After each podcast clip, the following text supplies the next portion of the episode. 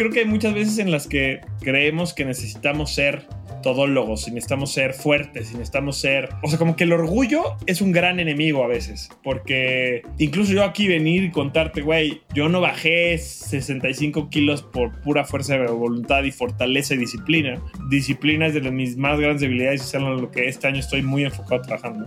Este, con altas y bajas, pero ahí voy. Pero pues con toda esa humildad digo, güey, yo no bajé esto, yo no tuve esta transformación por mi capacidad propia, la tuve porque recibí apoyo de muchas personas. Mis papás por ayudarme con, con el costo de la operación por el del doctor, ¿no? De mi esposa por aguantar muchos de los cambios que implica la cirugía y el proceso. Y creo que eso es real para todos. O sea, yo tengo una frase en mi pared y, la tengo aquí escrita que dice, el mundo no se va a cambiar solo. Y ese es mi mantra y eso es lo que probamos en Disruptivo. Pero también creo que el mundo no lo va a cambiar nadie por sí solo.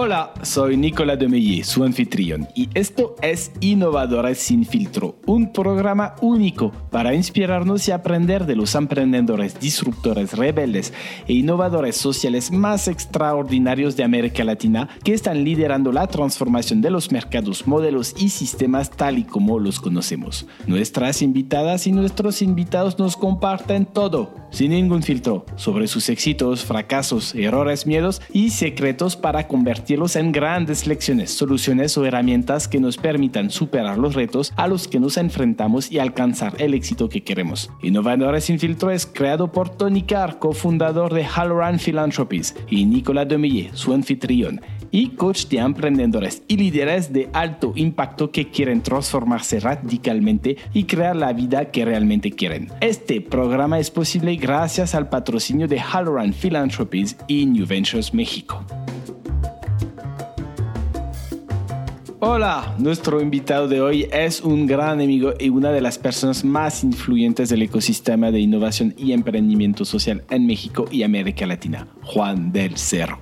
Juan es fundador de Disruptivo, la plataforma de medios y agencia de comunicaciones para el impacto social más grande del continente, y también de Social Lab, una aceleradora de empresas sociales en etapas tempranas. Además, Juan es el anfitrión de uno de los principales podcasts de emprendimiento en español desde 2014, es autor de cinco libros y un reconocido orador con experiencia en cuatro continentes. Juan ha sido reconocido como un top voice de LinkedIn para América Latina, es ganador del Premio Nacional del Emprendedor en México, es uno de los 30 promesas de Forbes para los negocios y colabora como miembro del Consejo de Iniciativas como la Red Global de Emprendimiento para México y la Asociación Nacional de Emprendedores de México. Juan nos comparte su inspiradora historia de cómo decidió dedicar su vida a generar un impacto positivo en el mundo. Con humildad nos habla de los retos personales y como líder que tuvo que enfrentar para lograrlo y cómo esas experiencias lo han llevado a ser el referente en emprendimiento social que es hoy en día. También nos compartirá las lecciones valiosas que aprendió al vivir una transformación física que cambió su vida y cómo eso ha influenciado su visión y enfoque en su trabajo. Así que prepárense para escuchar una historia inspiradora de cómo se puede transformar adversidades en oportunidades. Hola Nico, hola a toda la comunidad. ¿Cómo va todo hoy? Muy bien, muy contentos de estar acá finalmente en Innovadores sin filtro. Sí, pues ya estuviste con nosotros hace poquito, hace unas semanas en el FLI y bueno, no podía no entrevistarte, tenerte aquí en una entrevista larga. Primero, ¿cómo se siente estar del otro lado? No, me encanta, la verdad es que me encanta poder compartir también muchos de mis aprendizajes, de mi trayectoria. Muchos de mis aprendizajes vienen de entrevistar a otros, entonces suenan como a que alguien me los dio y ahora yo los comparto, pero me encanta. Yo feliz de estar aquí. Porque para mí es una posición muy segura. Me siento muy seguro de estar aquí entrevistándote, haciendo preguntas y tú abriéndote al mundo. te entrevisto a ti, después veremos. Oye, Juan, te has definido como el peor emprendedor del mundo. ¿Por qué? ok, muy bien, muy bien. Pues mira, todo empezó eh, porque en la universidad yo estoy administración de empresas, pero estando en la universidad, yo trabajé prácticamente toda la carrera eh, a la par en una organización sin fines de lucro que se llama Techo. Y, o sea, por un lado yo estudiaba todos estos libros de marketing, de ventas, de cómo maximizas las utilidades. Y por otro lado, los fines de semana, ¿no? Y en mis tiempos libres fuera de la universidad me la vivía en comunidades en condiciones de extrema pobreza. Entonces, esto siempre me generó pues mucho conflicto, mucha un poco una disociación de estos dos. Y después, cuando me empiezo a dedicar al emprendimiento, al emprendimiento social, recordando todo lo que yo había aprendido en la universidad y lo que había leído de quiénes son los mejores emprendedores del mundo y quiénes son las empresas que más exitosas, siempre la métrica son las empresas que más dinero ganan. De hecho, tengo aquí, tengo varias revistas de negocios en mi librero. Tengo una que siempre saco en los webinars que les enseño a los chavos. Las 500 empresas más exitosas de México, ¿no? Creo que es expansión la revista. Que... Y si te vas a cómo se miden cuáles son las 500 empresas más exitosas de México, son las empresas que más dinero ganan. Entonces, pensando en esto, mi mentalidad es, si las mejores empresas se miden por maximizar sus utilidades a toda costa, entonces yo quiero ser el peor emprendedor del mundo. No porque yo quiera hacer lo opuesto, no porque yo quiera perder el mayor dinero posible, sino porque en realidad mi métrica del éxito es diferente. Mi métrica del éxito en los negocios y la métrica que yo quiero promover de éxito en las empresas, en el emprendimiento, sí lleva un tema, por supuesto, de ingresos y de utilidades, pero más como una herramienta para un fin no como el fin en sí mismo.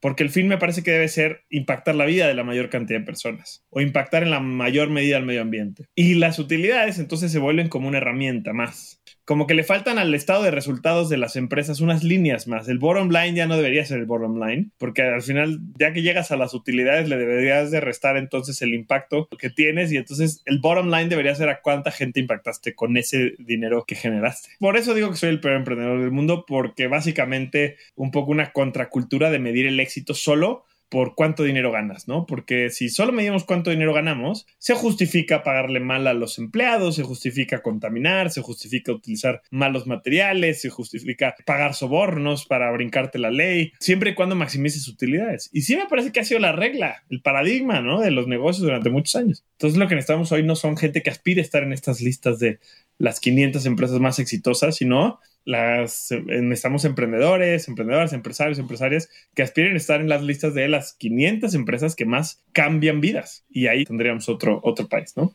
¿Y tú sabes más o menos cuántas vidas has impactado? Uf, pues el tema de la medición de impacto es muy complejo. Yo te voy a decir cómo lo hago yo. Nosotros tenemos tres ejes de, o cuatro ejes de impacto en disruptivo tenemos un medio de comunicación y ahí medimos a cuánta gente llega a nuestro contenido. Tenemos un eje educativo y ahí medimos a cuánta gente hemos formado con nuestros programas. Tenemos un eje de impulso emprendedores, ahí medimos a cuántos emprendedores han pasado por nuestros programas de aceleración y tenemos un eje de una agencia de comunicación de temas de impacto que medimos a cuántas organizaciones les ayudamos a potenciar sus estrategias de impacto. Son como las cuatro grandes métricas. Ahora, siendo muy honestos y muy sinceros, si tú me advertiste que aquí era para venir y abrirnos y es una métrica muy superficial, porque por los dos lados, o sea, por un lado, mucha gente ha visto mi contenido y probablemente no haya, no se haya convertido en agente cambio. Entonces, pues ahí está el contenido viviendo en Internet y espero que siga llegando mucha más gente. No quiere decir que toda la gente se transforme. Quiero creer que hay un porcentaje importante de gente. Pero por otro lado, hay impacto que no está en esos números, que sí existe porque hay gente que nos ha visto quizá en otros canales como este, o hay gente que, por ejemplo, nuestros emprendedores, los emprendedores que impulsamos en el programa de aceleración van, impactan a otras personas, y eso ya no lo medimos. Entonces, como que yo siento que aunque sí tenemos una medición, te puedo dar números, te puedo decir, hemos llegado a 26 millones de personas con el medio de comunicación, hemos formado a más de 55 mil personas en nuestros talleres, hemos acelerado a más de 260 emprendedores y emprendedoras y hemos apoyado a más de 70 organizaciones a potenciar su impacto. Son mis números básicos, pero realmente pues es muy complejo llegar a lo demás. Lo que sí te puedo decir es que continuamente, no todos los días, me encantaría que sucediera todos los días, nos llega gente que no conocemos, gente que nunca hemos visto en persona y nos llegan en eventos, en redes sociales a decirme, gracias a ustedes hice esto, gracias a ustedes me dedico al emprendimiento social. Gracias a ustedes cambié mi carrera. Gracias a ustedes ahora me apasiona el impacto. Y para mí ese es el cambio más profundo que queremos. No solo que haya más emprendimientos sociales, sino que haya más gente que ahora le dedique su vida, le dedique su carrera y su trabajo y su desarrollo profesional a construir un mundo más justo y más sustentable. Entonces, afortunadamente esos casos existen y hemos tenido la oportunidad de verlos en diferentes y conectar con ellos y eso me emociona muchísimo. Qué padre, pues felicidades por todos los logros y el impacto y, y también me doy cuenta que al mismo tiempo has sido reconocido en las listas, ¿no? En el, creo que en Forbes te pusieron, ¿no? En los negocios prometedor, ¿no? Los emprendedores prometedores. Entonces quiere decir que aún en esas listas aceptan los peores emprendedores del mundo. No, no, lo que iba a decir es que afortunadamente sí está cambiando el discurso, o sea, sí está cambiando de cuando empezamos juntos, ¿no? Tú y yo en, el sector de impacto hace nueve, diez años, éramos un nicho muy pequeño de organizaciones las que volteábamos a ver las empresas de impacto. Yo era el único que hablaba en medios de estos temas, por eso me posicioné relativamente rápido porque era el único que escribía, era el único que entrevistaba eh, como estos emprendedores. Hoy, afortunadamente, no se ha perdido el paradigma anterior, sigue existiendo, ¿no? Los unicornios hoy son la gran wow, ¿no? En el mundo emprendedor, pero por otro lado, cada una de estas listas, cada uno de estos reconocimientos, al menos la gran mayoría, están incorporando y están buscando que haya empresas de impacto y haya mínimo empresas que generan algo positivo, ¿no? Quizá no empresas sociales per se, pero que traen una visión de propósito. Eh, y eso ya está muy claro. Me parece que eso sí ya como ecosistema, no Juan del Cerro, no disruptivo, sino como ecosistema, lo hemos logrado. Hemos logrado que ya nos metamos a las filas en los medios, en las universidades, en los diferentes programas de emprendimiento, ya sean de gobierno, ya sean de los fondos de inversión. O sea, ya logramos que se reconozca la importancia de que las empresas generen un impacto positivo. Y ahora falta, bueno, seguir empujándolo para que ya sean más de la mayoría, ¿no? Que ya sean la norma y no uno o dos empresas de la lista, sino que ya más bien las listas sean de esas empresas. O sea, sí creo que seguimos siendo un nicho los que nos dedicamos a esto al 100%, pero ya no es un nicho tan chiquito el que está enterado de estos temas y el que conoce esto, cada vez está creciendo más. Entonces está increíble lo que acabas de decir, porque ahora el sector ya está promoviendo este tipo de empresas ¿no? que buscan tener un impacto positivo en el mundo y en la sociedad. Y tú has sido catalizador, eras el único hace 9, 10 años hablando de esto. Entonces, quizás tu impacto más importante no son los números que me mencionaste, solo ahora lo que está pasando en el, en el sector es que tú fuiste uno de estos catalizadores. Sí, sin duda. O sea, creo que eso es lo que más es muy difícil de medir, pero eso es lo que lo más importante que hemos hecho. Y de nuevo, lo digo como ecosistema, porque además habemos un grupo de personas, no sé cuántas somos, 100 personas, que llevamos ya dedicándoles, pues yo 10 años, es casi un tercio de mi vida, a promover, impulsar, fomentar las empresas de impacto. Y no nada más con el trabajo de mi empresa, sino participando en foros, en asociaciones, en propuestas de ley, con el INADEM en su momento, ¿no? Y, ahora ya no hay INADEM, pero con los gobiernos estatales y metiéndonos y participando y promoviendo y dando clases sin cobrar y dando conferencias, o sea, escribiendo libros gratuitos, o sea, que no generan lana como negocio, pero que generan una cultura de emprendimiento social. Y de nuevo, todos como ecosistema lo hemos logrado. O sea, sí creo que ahorita de repente decimos, ah, como que en cualquier lado hay emprendimientos sociales. Eso no era así. Hace bien poquito tiempo, ¿no? Hace 10 años. ya había Instagram, ya había Twitter, ya había Snapchat, ya había Vine, incluso en ese momento me acuerdo pero no había emprendimiento, o sea, no existía. O sea, si lo buscabas, había dos o tres cosas de Ashoka que lo lleva haciendo 40 años y, y eso es todo. Lo demás ha venido porque lo hemos construido todos y creo que sí es algo de lo que nos tenemos que sentir muy orgullosos y que además creo que es algo que el resultado se va a ver de forma escalable en muchos más años. O sea, si en, en 10, 15, 20 años más vamos a volver a ver y decir, ay, ¿se acuerdan que en algún momento éramos los raros que la gente decía, no, ya consigan un trabajo de verdad. Y ahora va a ser casi que si no eres empresa social, no puedes constituirte. No, no sé a qué vayamos a llegar en el futuro, pero sí vamos hacia una norma cada vez más clara donde las empresas tienen una accountability de qué impacto positivo están generando. Y además es padre ver esa evolución, ¿no? O sea, como que está padre vivir esta transformación que el mundo está teniendo. ¿Y cuál fue tu evolución a ti? O sea, ¿cómo llegaste a ser un LinkedIn Top Voice a ser alguien que su podcast lo escucha 18 mil personas y tengo mucha envidia con esto.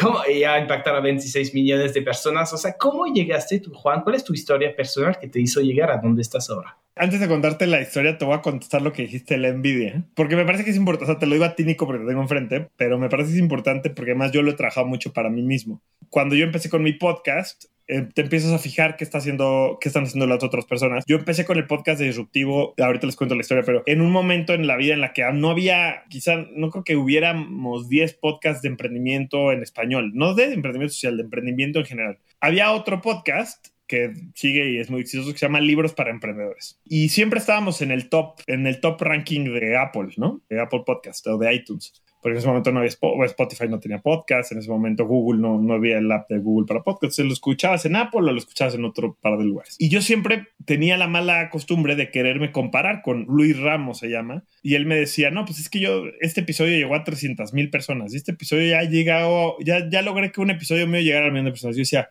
carajo, un episodio mío lo oyen mil, si bien le va. Como creador, cuando te dedicas a algo así, pues claro, quieres que tu contenido llegue más lejos y volteas a ver a otros y dices, ¿por qué? Con el tiempo yo fui entendiendo que no gana el que más personas lo escuchen, o sea, gana el que logra, y ni siquiera es un tema de ganar, punto número uno, o sea, creo que solo compites contra ti mismo, ti misma, depende del objetivo que tú tengas. Yo tenía el objetivo, y lo sigo teniendo, de crear una empresa que impacte la vida de las personas usando la comunicación. Entonces, claro que quiero que más gente me escuche, pero no le necesito ganar a los otros podcasts para que eso suceda, ¿no?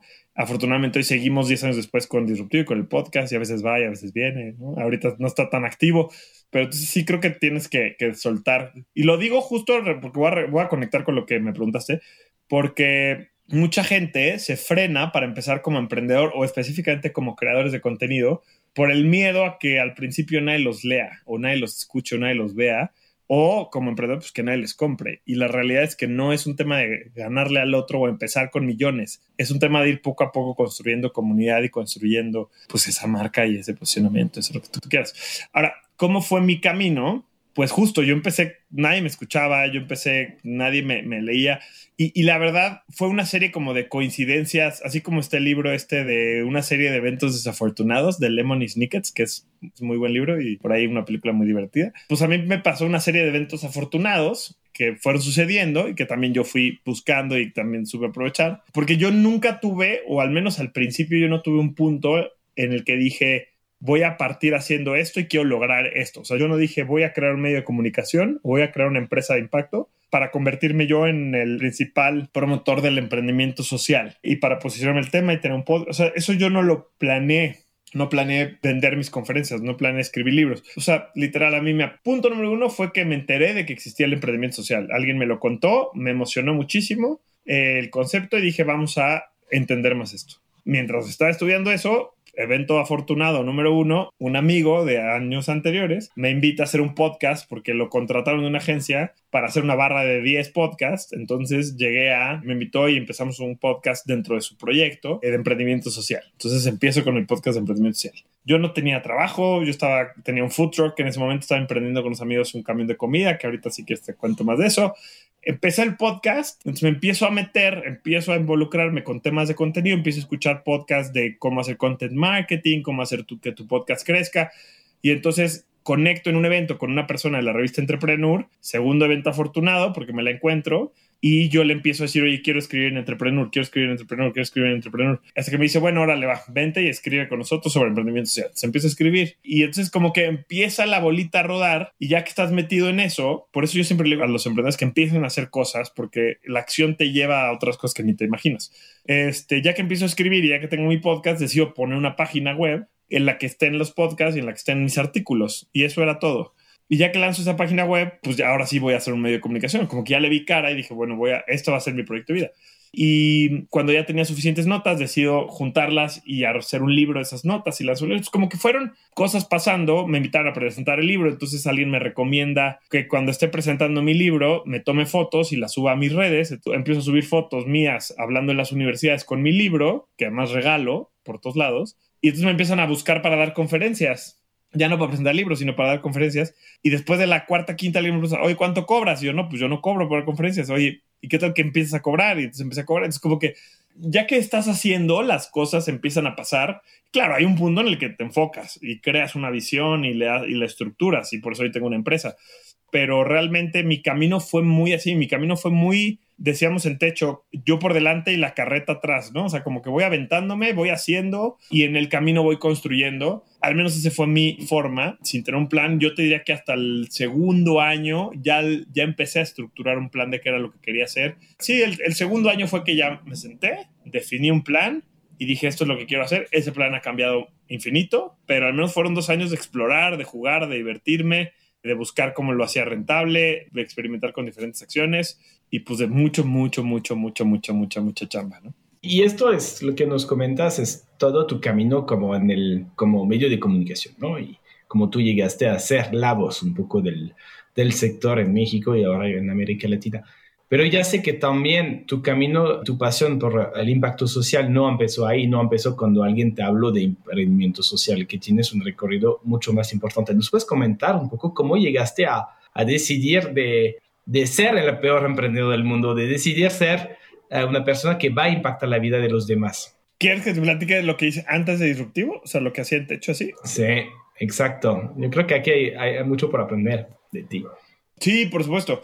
Yo estaba, yo me quería dedicar al cine. Eh, o sea, siempre me han gustado los medios, me encanta el cine, yo me quería dedicar a eso. Entonces, ¿qué pasa? Que cuando entro a la carrera, mis papás pues no quieren que me dedique a estudiar cine, entonces me dicen, ¿por qué no estudias cine el fin de semana? Y entre semana estudias otra carrera. Entonces, me meto a estudiar cine el fin de semana y entre semana estudio administración de empresas porque no tenía idea de qué quería hacer. No me gusta la carrera de cine, a la que entré en particular, y entonces me quedo estudiando administración pero siempre con esta idea de me voy a a los medios, al entretenimiento, al cine. Ya sabía que me iba a ir a Vancouver a estudiar una maestría en Entertainment Management, ¿no? Muy fregona. Y entro a la estación de radio de la escuela, empiezo a aprender temas de radio, de cómo llevar una estación de radio, empiezo a trabajar con la directora de la estación.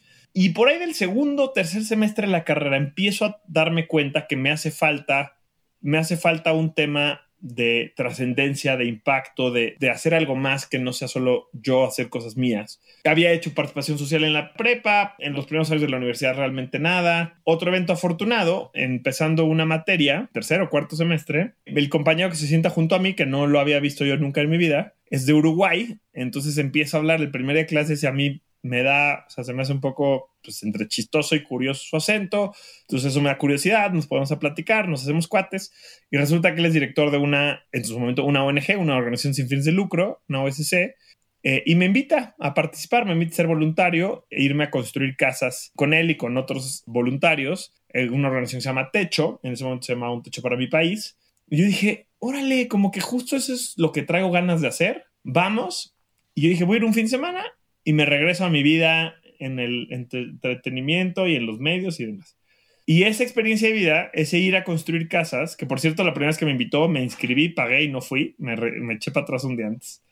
Este, pero la segunda vez me volví a inscribir y esa sí fui. Igual, con un poco el feeling de, ay, a mí no me gusta ir a dormir en una escuela, acampar, como que eso no es lo mío, en el monte. pero bueno, si está horrible, el fin de semana, el, el domingo en la noche estoy en mi casa y ya. ¿Qué pasó? Que fue tan fuerte y tan buena la experiencia que el domingo de camino a mi casa venía reflexionando en el, en el camión y venía pensando, no, es que mi vida se tiene que tratar de esto. Mi vida se tiene que tratar de impactar la vida de los demás, especialmente de impactar la vida de quienes menos tienen. Y esto fue en el 2007-2008.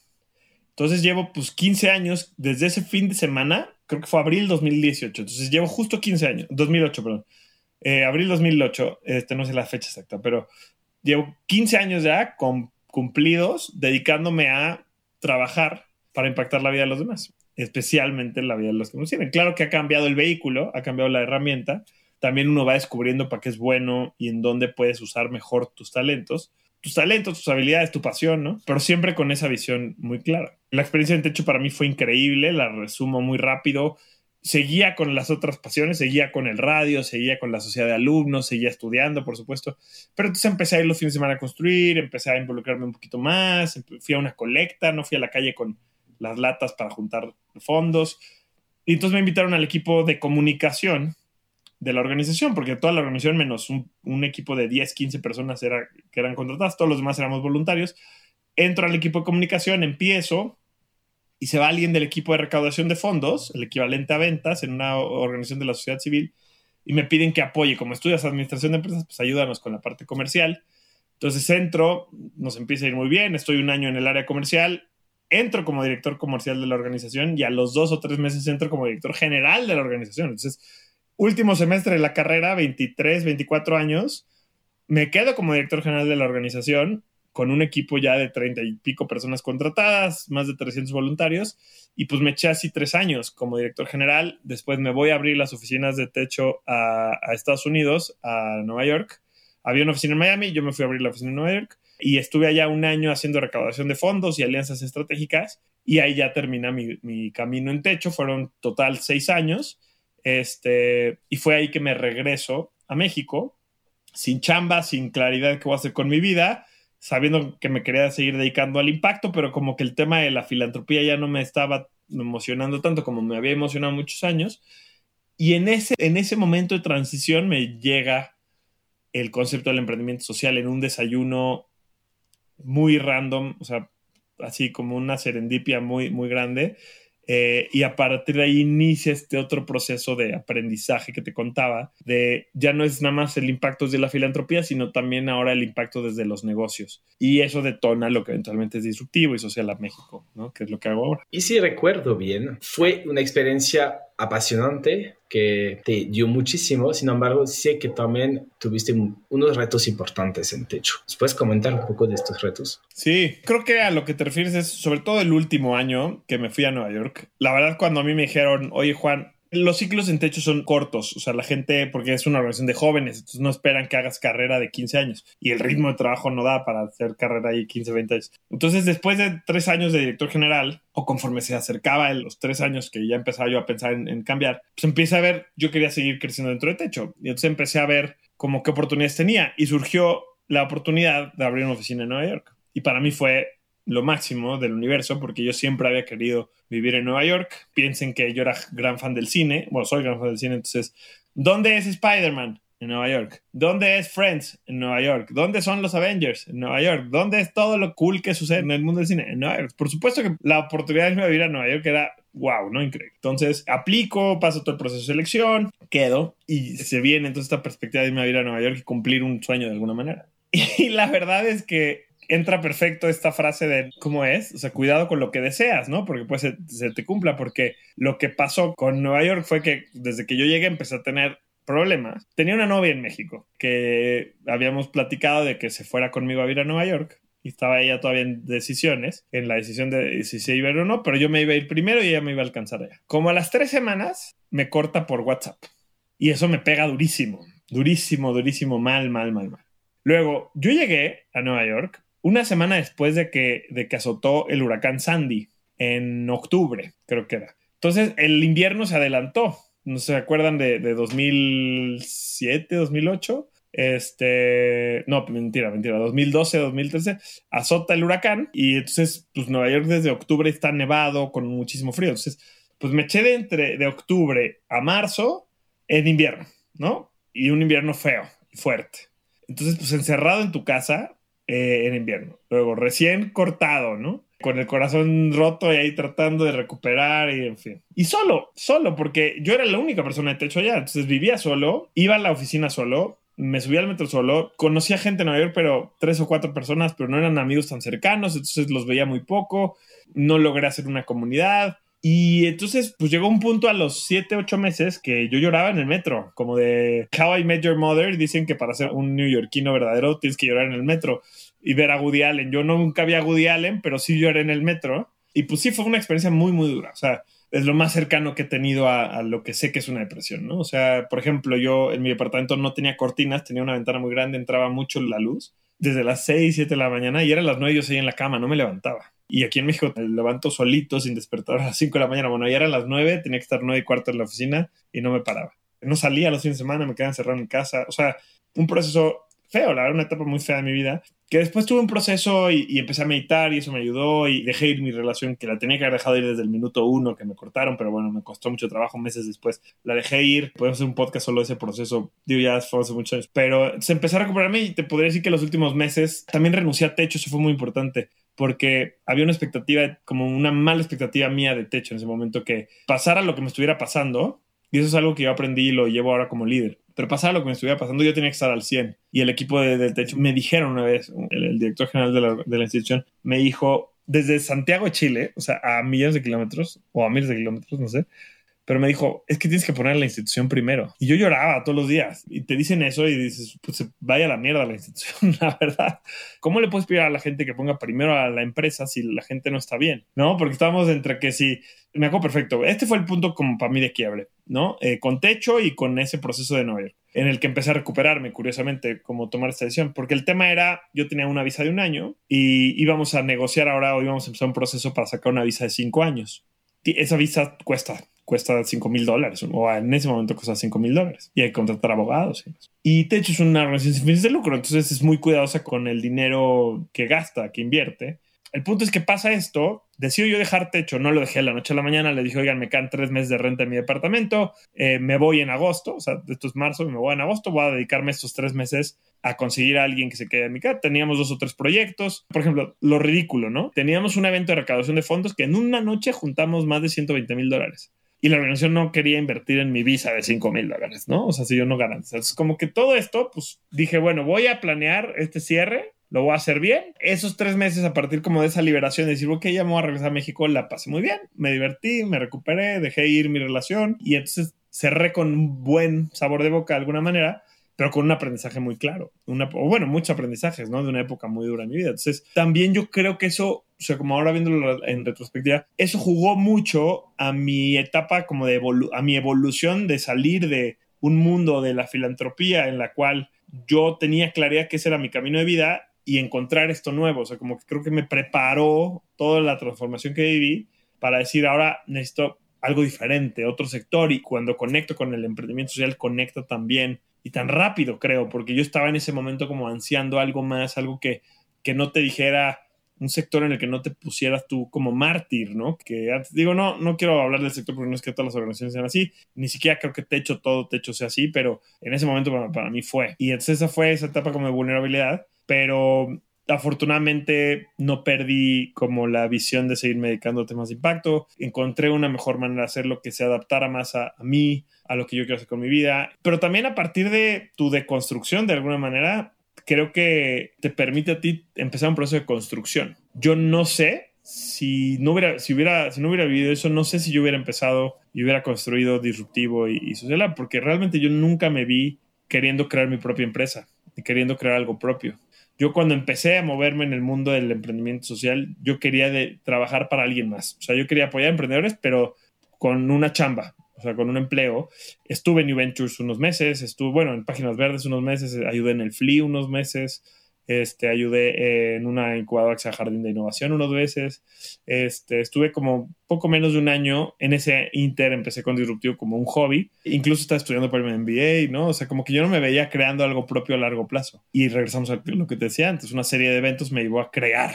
Pero yo creo que esa, como permitirte, como haber destruido un poco todo lo que tenía yo pensado, me permitió crear algo que no sé si, si me hubiera ido muy bien en techo, por ejemplo, ese año en Nueva York, aunque me hubiera regresado al año, probablemente no estaría hoy aquí.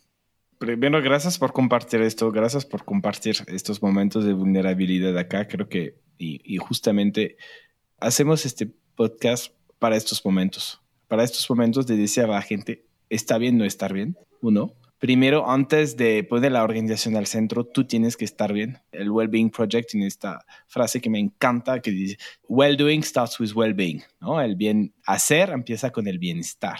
Que quizás hace 10, 15 años no era tan, tan cool, no era tan de moda, pero ahora yo creo que cada vez más lo es. Y escuchándote a ti, creo que es un mensaje importante para todos los que nos escuchan, es priorizarse a ustedes mismos. Es muy, muy importante si quieren hacer el bien, el bien en el mundo.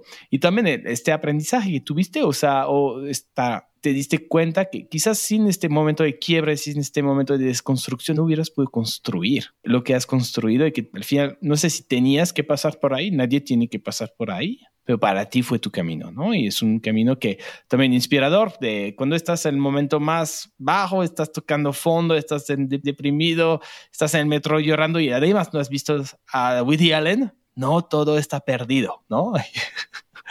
sí, se puede hacer cosas increíbles después. Entonces, gracias, gracias por compartir esto. Y entonces, fue el momento más difícil. Hay algo que a mí eh, me gustaría preguntarte, Juan, y ya sé que estás de acuerdo para hablar de esto. Y a mí admiro mucho esto, lo que ha pasado. Es que tú viviste una transformación física muy impresionante para todos los que te conocemos y los que te siguen en, como esta voz, esta voz del sector, ¿no?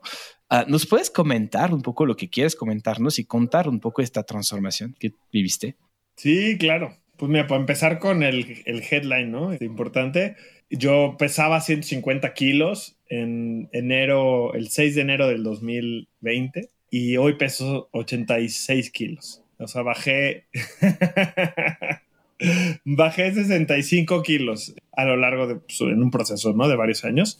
La verdad es que yo, como previo a la transformación, o sea, yo he batallado con la obesidad toda mi vida. No que siempre estuviera gordo y obeso, pero siempre he batallado. O sea, siempre he estado a dieta, siempre he subido de peso, siempre he sido gordito. En la adolescencia bajé mucho porque crecí mucho, pero cuando entré a la universidad empecé a subir de peso, a subir, a subir, a subir, a subir, a subir. Y cuando me gradué, cuando era director de techo, pues pesaba 135 kilos, bajé muchísimo en un programa y luego recuperé esos los 50 que había perdido, más 15, ¿no? O sea, entonces me casé de 148 kilos y un año después de mi boda, pues todavía pesaba más, pesaba 150. Ahí es el contexto. Y llegué a un punto de, salud en el que todo está bien, con la obesidad, pues es una enfermedad en la que pues todo, no, no pasa nada hasta que empieza a pasar, ¿no? Entonces, como que eres el gordito simpático hasta que te empiezas a cansar por todo, te empiezas a ver un detrimento, ya no aguantas en tus viajes, en tus caminatas, en tus cosas, en tu trabajo, en el, ya no te puedes sentar en el avión, ya necesitas un cinturón más grande en el avión que te preste la zafata, ¿no? Se empieza a ver estas cosas, todo eso lo vas aguantando, lo vas aguantando, lo vas aguantando, y a mí me tronó el punto en el que tuve dos episodios de hipertensión, que es lo peor que sentí en mi vida. Pensé que me iba a dar un infarto. Una vez justo en Nueva York, por otro proyecto en disruptivo trata por mi vida, en Nueva York, solo en un cowork, en un piso treinta y tantos, a las 12 de la noche pensé que me iba a dar un infarto y salí corriendo con el 911 en la mano listo para marcarle. Otro igual en una boda, pensé que me un infarto y mi esposa nos fuimos al hospital. empecé a tener problemas de la espalda porque te decía que en techo dejé un par de vértebras, un par de hernias. Pues si esas hernias les agregas 60 y pico kilos, pues empieza a tener problemas de movilidad. Y entonces decidí eh, operarme. Después de años, de 30 años de dietas y de programas y de diferentes cosas y de mucha fuerza de voluntad por todos lados y de meditaciones y todo lo que te imagines, decidí operarme. Tuve, me hice un bypass gástrico en enero del 2000, por eso decía el 6 de enero, que fue el día que me operé, que fue mi máximo de peso, el 6 de enero del 2020, eh, me hice un bypass que desafortunadamente no es una solución que todo el mundo pueda hacerse, pues es una cirugía cara, que yo afortunadamente tuve el apoyo de mis papás para hacerlo. Y no es una solución mágica, pero es una herramienta increíble que a mí me cambió la vida. Después del bypass empieza todo el proceso de recuperación y demás. Y a mí me toca la fortuna, y no quiero sonar muy egoísta, pero de que entre la pandemia, lo que me obliga a quedarme en mi casa, que para mí no nada más fue una, o sea, un estar en mi casa normal, sino que fue un ayudarle a la cirugía que me había hecho por el cambio de hábitos que me permitió hacer. ¿A qué me refiero? Yo, desde que salí de mi casa en la universidad, o sea, desde que me fui a la universidad, digo, seguía viviendo con mis papás. Pero desde el primer día de clase de la universidad dejé de comer, dejé, de desayunar, comer y cenar casi todos los días en mi casa. Desayunaba, comía y cenaba afuera. Y eso me duró hasta la pandemia. Lo malo es que no comía bien, lo malo es que comía fast food y chilaquiles y molletes y la madre, por eso llegué a pesar lo que pesaba. La pandemia me dijo, no, ahora vas a desayunar, comer y cenar en tu casa. Y como además me había operado, ¿no? Entonces, pues empecé a comer, cenar y desayunar sano, verduras, frutas, balanceado, digamos no como un monje budista que está todo el tiempo a dieta, porque afortunadamente ya nunca tengo que volver a esta dieta, pero sí infinitamente más sano de lo que antes. Entonces, pues estas dos cosas, más otros hábitos que he ido tomando, me han visto que estoy, bueno, si me están viendo en video, no sé si esto lo van a ver en video, pero si alguien me ve en video, pues estoy tomando agua cada rato y, estoy haciendo, y, hago más ejercicio y demás. Pues alineado a todos estos hábitos, pues logré bajar todo el peso que tenía que bajar y hoy estoy en el mejor peso de, de, de mi vida y en una muchísimo mejor condición de lo que estaba cuando tenía 32, 33 años. Y pues sí, como dices, Nico, o sea, soy otra persona, o sea, físicamente, de energía, de motivación, de ganas, ¿no? O sea, sí soy otra persona. Ha tenido un impacto sumamente positivo en mi vida, incluso en lo profesional, y estoy súper agradecido por esa transformación que, que me tocó vivir. Yo que pensaba que me ibas a hablar de tu corte de pelo, a veces corto, a veces largo. Te referías a que había cambiado la decoración. Increíble, increíble, Juan. Y yo estaba pensando que como un proceso paralelo entre lo que te pasó en techo de llegar a un momento de quiebre, de totalmente al, tocando fondo y después te reconstruyes aparte de esto y siento que también hay un momento en donde tú, o sea, con este, estos episodios de hipertensión, estos episodios de oye, tengo que ya, no, ya tengo que cuidarme, ¿no? Y, y, si no, quién sabe lo que va a pasar.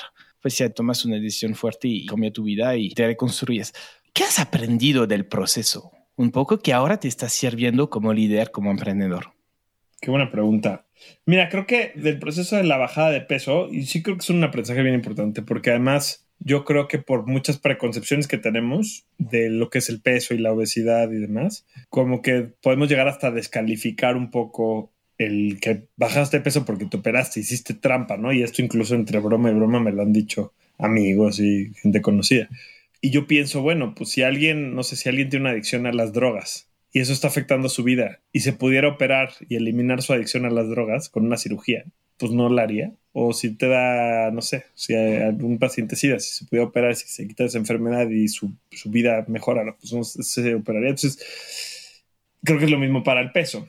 Yo tuve la fortuna de poderme operar. El aprendizaje para mí es ahí que no debe haber ninguna pena, ninguna vergüenza en decir necesito ayuda, no puedo solo, en apoyarte de los demás, en apoyarte de la gente que te quiere, en apoyarte de los expertos, en apoyarte de las herramientas que existen. O sea, si tienes un problema en tu vida, utiliza todas las herramientas que están a tu disposición, aunque alguien más no considere que son los valiosos. O sea, como que el martirismo, el sufrir por mérito, me parece ridículo, ¿no? Eh, ahora que lo veo así. No que no implique esfuerzo, porque, a ver, yo me operé pero me he esforzado mucho también para que la operación tenga el mayor efecto posible, ¿no? No hay quick solutions, pero de alguna manera todo ese esfuerzo hubiera tenido menos impacto si no hubiera tenido este momento de decir, oiga, necesito ayuda.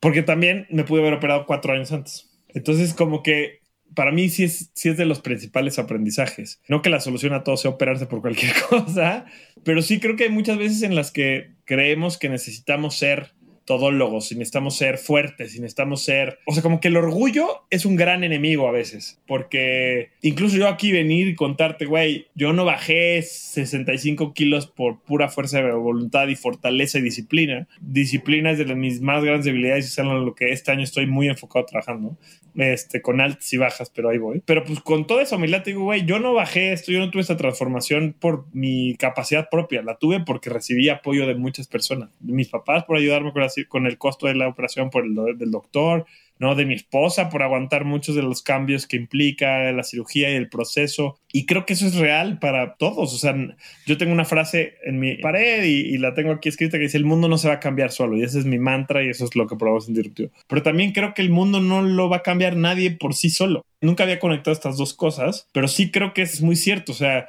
yo ya no podía. Yo ya no podía con el peso. Yo me di por vencido. ¿eh? O sea, meses, o sea, mi esposa ya no me podía decir nada del peso, porque me ponía como, mi papá dice, como un energúmeno, no sé qué significa, pero, o sea, me ponía como una fiera cuando hablábamos del peso, cuando me decían, oye, seguro que quieres esas papas, seguro que quieres el helado extra large, seguro que...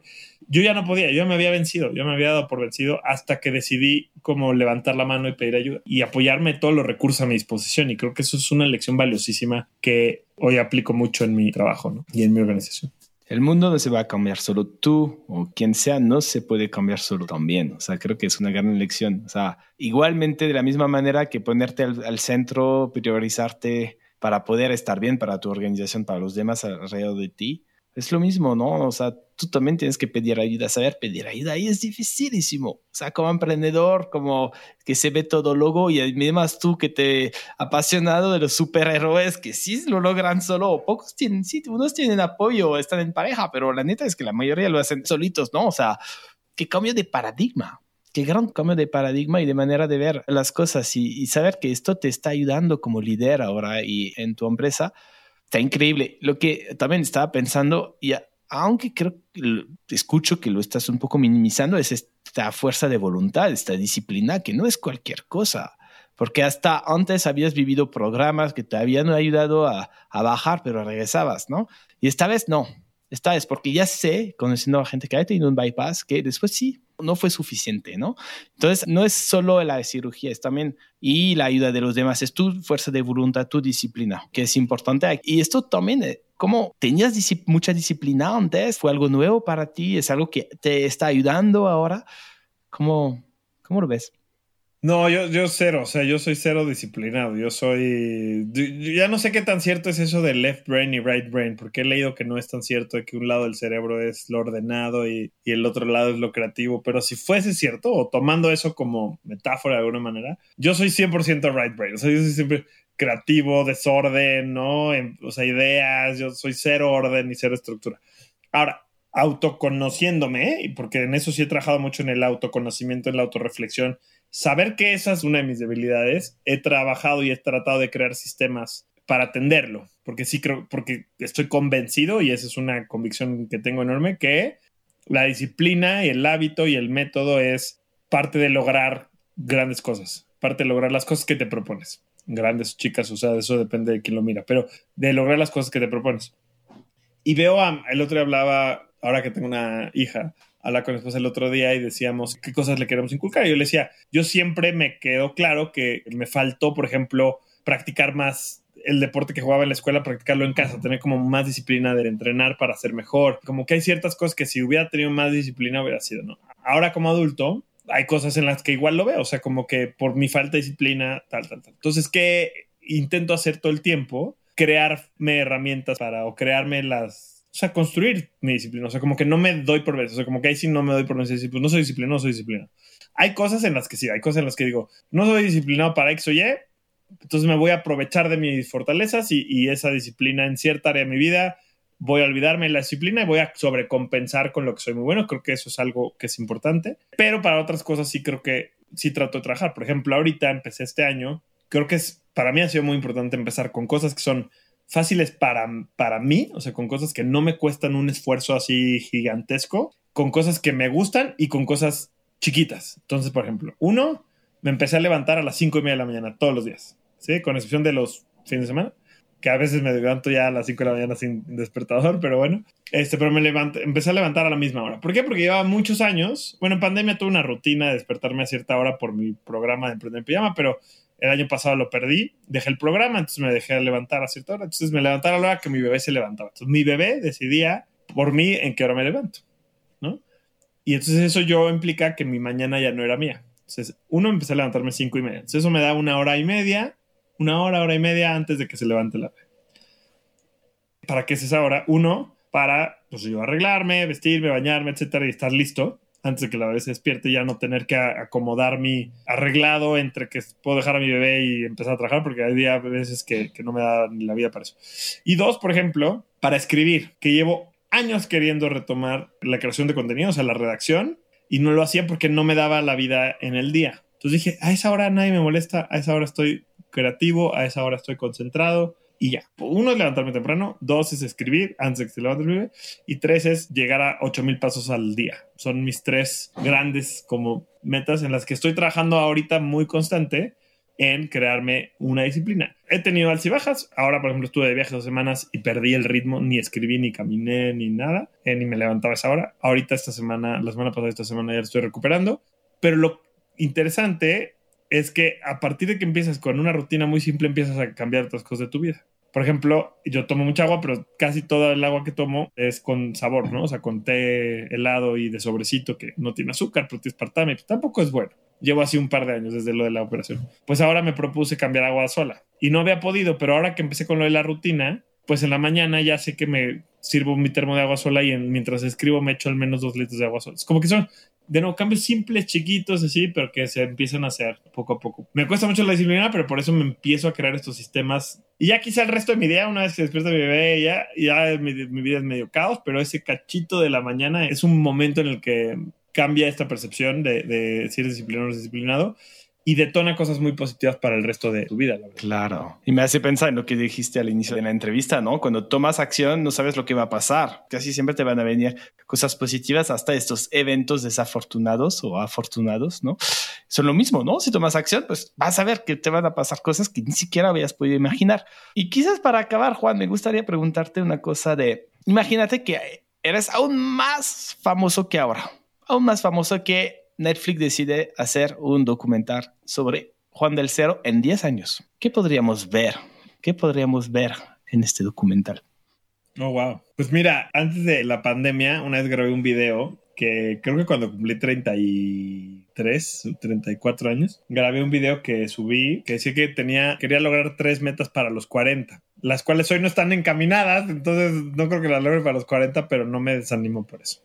Quería, esto es puede incorporar disruptivo ahí. Pero bueno, uno, que disruptivo sea una empresa sustentable, ya un modelo totalmente sostenible, pero con una proyección global. ¿A qué me refiero? O sea, como que, por ejemplo, nuestro contenido como medio literalmente impacte todos los días a millones de personas. O sea, que literal, todos los días lleguemos a millones de personas, llevemos el concepto del emprendimiento social, del ser agente de cambio, del impacto, que le lleguemos a millones de personas. Creo que la comunicación es una de las herramientas más poderosas de transformación que tenemos y por eso me interesa mucho como lograr esta meta que incansablemente voy a trabajar en ella y espero que en 10 años ya la hayamos pasado ya por mucho.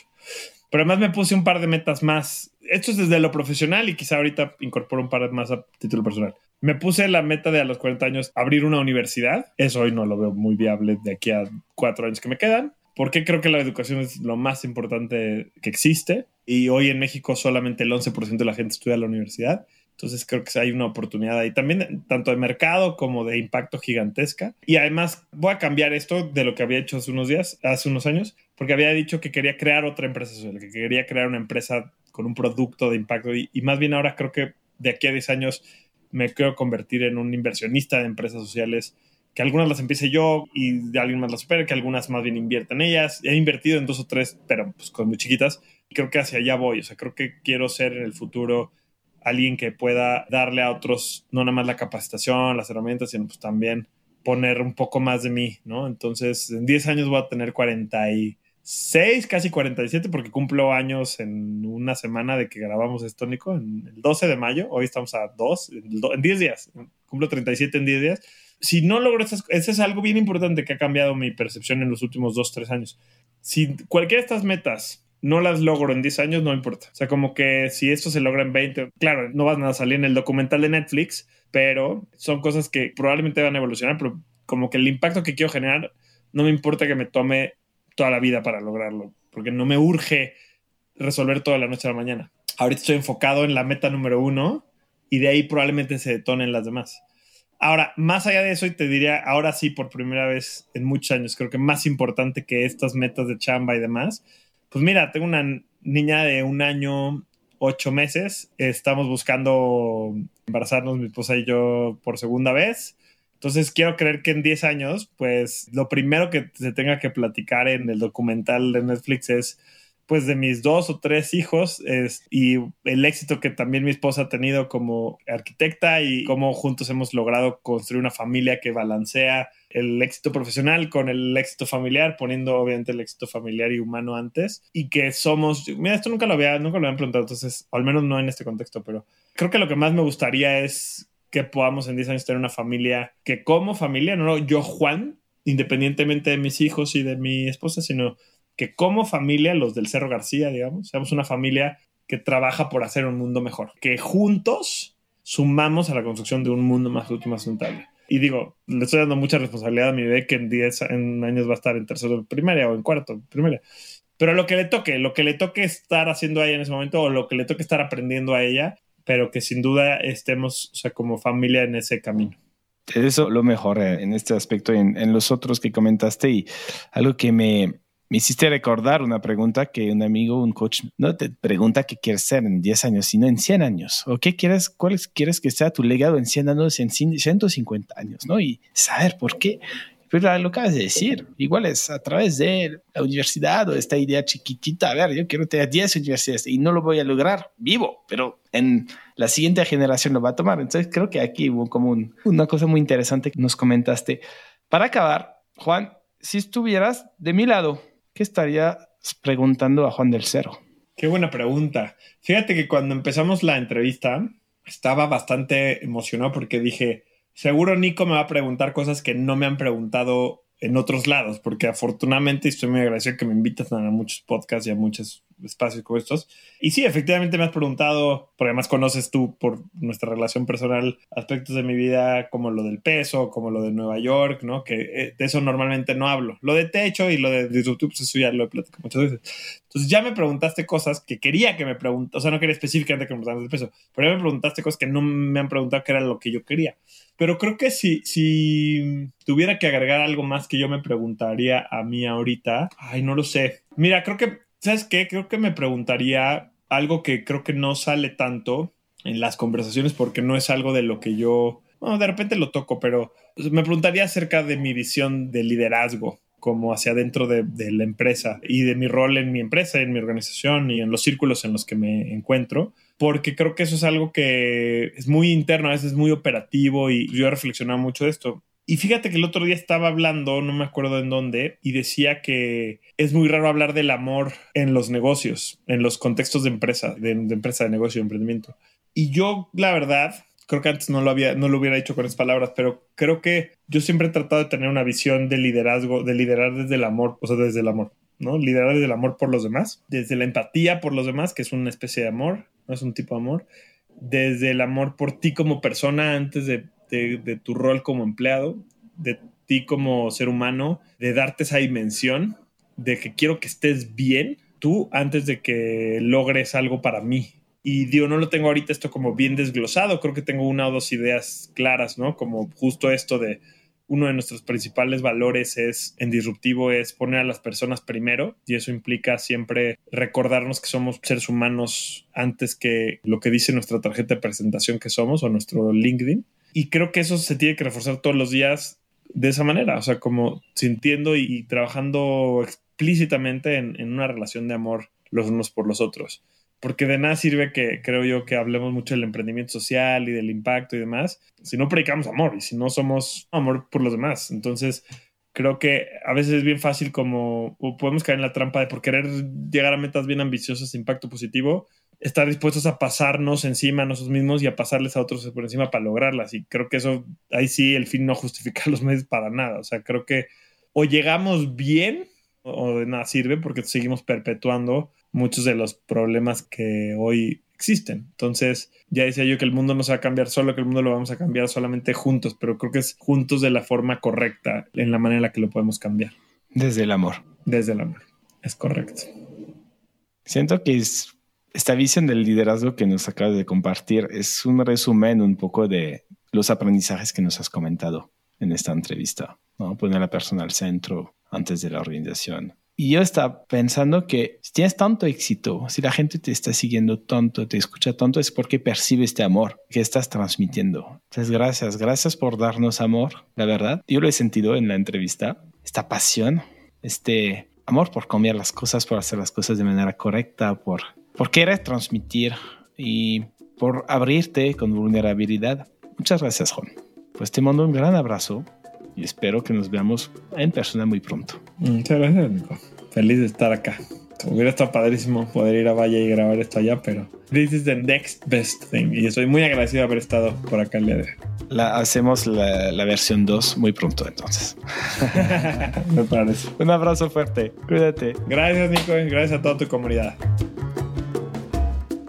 Muchísimas gracias por escucharnos. Si te gusta este podcast, por favor recomiéndalo a tus amigos, a tus colegas, a tu familia. Siempre queremos mejorarnos y queremos escucharte. No dudes en enviarnos tus comentarios, retroalimentación o consejos sin ningún filtro en innovadoresinfiltro.com. Gracias y hasta luego.